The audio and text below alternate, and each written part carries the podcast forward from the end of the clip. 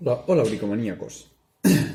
Como veréis, estoy de vuelta en Alemania, este frío país en el cual está nevando sin parar.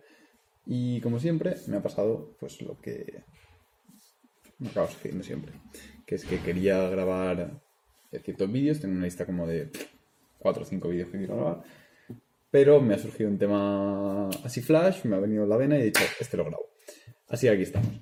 Em, es, ha, salido a raíz, este de las redes sociales y demás, de un estudio que he encontrado que habla sobre la correlación inversa que hay entre tomar fotos en algún momento de mucha felicidad y la felicidad que se experimenta.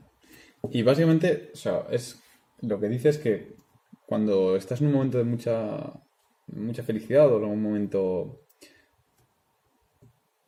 alegre, tomar fotos hace que vivas menos el momento. Me ha parecido súper interesante porque es algo que, con lo que he experimentado durante mucho tiempo y con lo que he jugado a vivir experiencias sin documentarlas.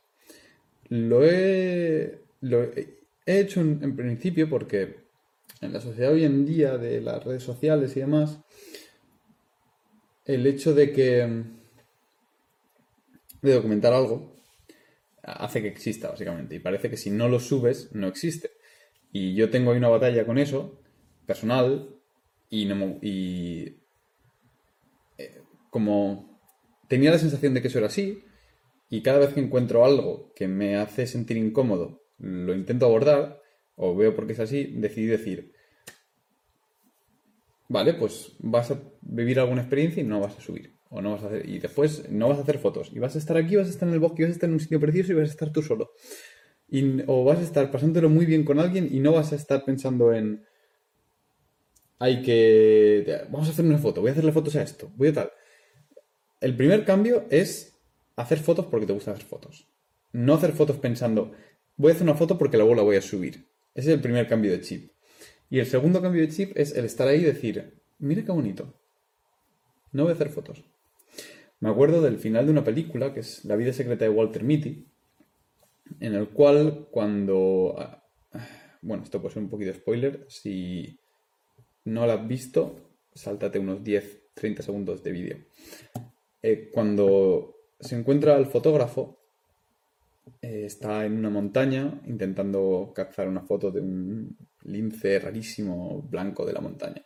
Y cuando por fin lo encuentra, se queda mirándolo y el protagonista le dice, oye, ¿no, no vas a tomar la foto? Y el fotógrafo le responde, a veces creo que hacer la foto destruye la magia del momento y decido no tomarla. Y me hizo bastante clic y dije, qué, qué sabio, qué cierto. Y es que la tecnología es tan ubicuita en nuestro día a día que no nos damos cuenta de cómo nos afecta. La, asumimos y pensamos que, es inofensiva, pero no lo es. No lo es. Y, me ha pasado, y seguro que os ha pasado a vosotros también, de estar con alguien y estar en un momento muy guay, estar riendo, o, o, que no sea un momento guay, que sea un momento de silencio, porque habéis, se acaba el tema de conversación o lo que sea, y alguien coge el móvil. Y notas dentro de ti un corte en las situaciones, como, algo rechina aquí, no, no mola, no es, no llegas a tener la misma conexión con alguien, y no solo con una pareja, sino con, un amigo, si cuando estás juntos y solos, uno coge el móvil. No llegas a tener esos momentos de estar los dos así, mirando el cielo o el techo diciendo, pues se nos ha acabado el tema de conversación, a ver por dónde tiramos ahora. Y entonces la conversación se dispersa por ahí, o aparece otro tema o lo que sea es algo que también eh, me da mucha rabia. Eh, en mi familia, eh, mi padre en concreto es más de ver la tele que cualquiera de los, otros miembros de la familia. Y no me gusta nada cuando pone la tele, porque el hecho de que ponga la tele hace, mientras comemos, hace que por, por, mucho que lo intentes, vas a estar medio pendiente de la tele. Y eso hace que no aparezcan temas de conversación. Porque muchas veces, sin poner la televisión, te pones a comer y como no hay televisión, aparecen temas de conversación aleatorios y eso hace que forjes mejores vínculos con tu familia, porque salen, surgen temas de conversación no planeados, no es que llegues y que digas, es que quiero hablar de cómo me ha ido el día, y te lo cuento y ya está, y punto. No, empiezas y pues como no tienes la tele y no se te va la atención, empiezas a divagar y a tirar de una cosita y dices, pues me ha ocurrido esto o lo otro.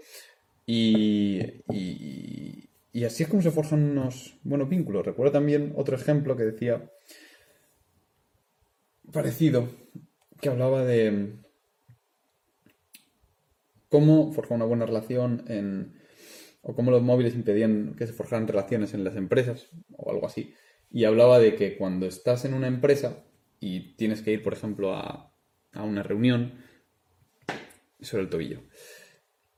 Eh, si tú llegas y estás con el móvil mientras empieza la reunión y llega y se siente a tu compañero al lado y te dices, hola, hola, y seguís todo con el móvil, empieza la reunión, dejáis más o menos el móvil, hacéis reunión y os vais. Si no tenéis el móvil, os sentáis y como quedan 5 o 10 minutos para empezar la reunión, dices, oye, ¿qué? ¿Cómo va la cosa? ¿Cómo va el proyecto este que tenías? Y te dice, bueno, pues bien, más o menos, un poco jodido con esto. Y dice, ya, eso no es una putada, tal. Y entonces él te pregunta, oye, ¿qué tal está tu madre? Escuché que estaba en el hospital. Y dice, ay, pues ya está mejor, tal. Y hablas, hablas y tienes una conversación estúpida que no tiene ningún fin a priori, más allá que el de tener esa conversación estúpida, por sí, per se. Pero esa conversación estúpida hace que poquito a poquito, reunión tras reunión, tengas confianza con esa persona. Y has hablado y sabes que esa, esa persona sabe de tus problemas y se ha preocupado por ellos y se acuerda y te pregunta. Y así surgen las amistades. De cero... No puedes preparar eh, crear una amistad. Y lo mismo pasa si vas por la calle con el móvil y te paras en, una, en, un, en un semáforo. Y si vas con la música, a lo mejor vas de tu bola. Y, si no vas con la música, a lo mejor pasa algo y lo comentas con el al lado. Y a lo mejor eso desemboca en que os caéis bien y os cruzáis luego tres veces por el vecindario, saludáis y luego un día eh, acabáis cenando juntos. No lo sabes, no tienes ni idea de cómo va, cómo va a ser el devenir de la vida. Entonces, el, no, eres consciente de lo que te estás perdiendo cuando usas las redes sociales y, las tecnologías porque no lo puedes ver venir. es demasiado complejo el futuro para, proyectarlo, ¿sabes? No es como que dices, bueno, no hago esto y entonces no, estudio y suspendo el examen. Eso es súper lineal. No, esto es mucho más complejo, mucho menos predecible y por tanto no sabes lo que te pierdes, porque te lo pierdes. Realmente nuestra cabeza no está muy bien diseñada para ser consciente de lo que no tienes, a no ser que sea algo que te haga falta. Y con esta irrupción de las tecnologías en nuestra vida diaria, el, y en concreto el auge también de las redes sociales y de, las, y de, la, y de la facilidad de acceso a cámaras y tal, se, he visto mucho pues, en los conciertos, en, a la hora de ir al monte, a la hora de ir a correr, a la hora de entrenar, a la hora de hacer casi cualquier cosa, gente que va con la cámara en mano todo el rato. Y yo soy una persona que hace relativamente bastantes fotos, pero, pero por, he desarrollado lo digo desarrollado no por echarme flores, sino porque ha sido un proceso consciente. La, el gusto por la fotografía por el hecho de, ser fotografía. No por pensar, esto luego lo voy a subir a Instagram, esto luego lo voy a usar como foto de perfil. Mira qué chula va a quedar esta foto y luego la voy a usar y voy a tener un montón de likes. Esa, esa cosita que tenemos todos en el fondo de la cabeza, he aprendido a matarla. Y os voy a ser sincero, desde que la maté soy tremendamente más feliz. Y tengo un montón de fotos que son fotos chulísimas y que no están en ningún lado. Las tengo yo ahí subidas y, me gustan. Son mis fotos y están chulas y son mis fotos y es algo personal. Eh, recuerdo que el primer, uno de los primeros momentos que hice esto fue en el Camino Santiago, que hice con, mis amigos y con, tres amigos y establecimos como norma, después de acabar el camino, que no se subían fotos del camino a las redes sociales porque teníamos la sensación de que era algo tan íntimo, algo tan personal, algo que nos había marcado tanto el vivir tantos días juntos y andar y el, una experiencia pues relativamente espiritual, que, nos negamos a, subirlo. Eh, mm, nos daba la sensación que era como prostituir el camino, porque ya no lo hacías por... porque tenías la sensación de que ya no lo hacías por el camino, tenías la sensación de que lo hacías por que la gente viera que has hecho el camino. Y, y como no es nada fácil, nada, nada fácil, de hecho yo no sé hacerlo, separar esas dos cosas, es decir, en el momento tienes una recompensa por algo como likes por, hacer, por subir una foto, no es nada fácil separarte y decir, no, no, esto lo he hecho porque quiero y no por los likes.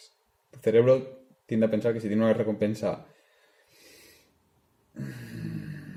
cuantificable, eh, va a tender a pensar que lo haces por eso. Entonces, para ahorrarme eso, decido no subirlo. Entonces, con esto no quiero decir que no subáis fotos a Instagram, a Facebook, haced lo que queráis con vuestra vida. Pero lo que me gusta hacer con estos vídeos es abrir la puerta y la posibilidad a que no sea así. Y abrir la posibilidad a un mundo, a una... a, una... abrir la posibilidad a que la gente tenga un poquito más de conciencia de qué hace con sus cosas y por qué las hace y el precio que está pagando. Porque el precio que veo con las tecnologías cada vez es que es muy alto, es constantemente, es muy, muy alto. Y, es muy alto y no somos conscientes de que lo estamos pagando. Entonces, cuando te vuelves mindful, por poner una palabra hippie, al respecto, cuando eres consciente de lo que estás pagando, estás consciente de la carga emocional que te genera llevar eso, te lo pisas dos veces. Y os aseguro que la sensación de subir una montaña un fin de semana y saber con unos amigos y saber que lo has hecho porque quieres y tener el recuerdo de haberlo hecho y no haber hecho fotos es muy guay. En parte también hacer fotos a veces mola, ¿no? Ver después miras el año entero y dices, hostia, he hecho esto, esto y esto. Pero, pero también mola no tenerlas y saber que lo has hecho. Y saber que lo has hecho porque tú querías y que lo has disfrutado al máximo. También, y eso iba a concluir ahí, por eso he hecho ese parón, pero se me ocurrió otra cosa. Hace que aprendas a hacer las cosas por motivación intrínseca y no extrínseca. Y eso es una lección muy buena para aprender en la vida, creo. Porque, por ejemplo, si tienes que entrenar, es la diferencia entre entrenar porque te gusta entrenar y porque quieres entrenar. Eh, ojo, no es lo mismo que te guste entrenar a querer entrenar. Querer entrenar es que quieres los resultados que vienen por entrenar ya sea físicos, ya sea acrobático, eh, capacidad de movimiento, ya sea salud, ya sea dormir mejor. O sea, aquí es lo beneficio y estás dispuesto a sacrificar lo que toca. Que te guste entrenar es que te lo pases bien entrenando. Y no es lo mismo. Hay veces que el entrenamiento no te gusta per se mucho, pero estás dispuesto a sacrificar las cosas, como la carrera, ¿no? Que dices, bueno, mira, mira, pues al sentarme tres horas en la mesa a mirar un papel, pues no es que me lo pase piba, pero es algo que, vale, que creo que vale la pena y a largo plazo me recompensa. En fin, una vez hecho eso, he hecho este, esta anotación, es lo de comentar que cuando tienes una motivación intrínseca, eres, tienes, estás en una posición mucho más robusta, porque no dependes de nada externo para hacer las cosas. Sabes que lo haces porque quieres, no porque nadie te obliga, ni porque nadie te va a juzgar luego, ni nada. Y eh, te hace ser más independiente y te hace ser más consciente de lo que quieres y de por qué lo quieres. Entonces, hacer las cosas, aprender a hacer las cosas porque quieres y no porque lo vas a subir o no y no porque hacer el checking, ¿no? De es que la gente hoy en día valora entrenar, valora estar fit, valora viajar tal y creo que hay gente que tiene gran parte de su motivación para hacer muchas de estas cosas es porque es, lo que toca hoy en día. Y me parece una, una vista muy pobre de la vida. Así que os, animo a, pensar sobre todo esto, a que me comentéis si lo habéis probado, qué opináis. os animo fuertemente a que opinéis lo que opinéis, moderéis mucho vuestro consumo de las redes sociales y, y a que meditéis, a que implementéis la meditación en vuestra vida porque con la meditación es en parte con lo que es una muy buena herramienta para tener perspectiva de todo esto y, ver, te ayuda a pensar y a aclararte la mente y a reflexionar sobre todos estos temas. Nada más que añadir, nos vemos otro día estos, o me veis. Feliz año.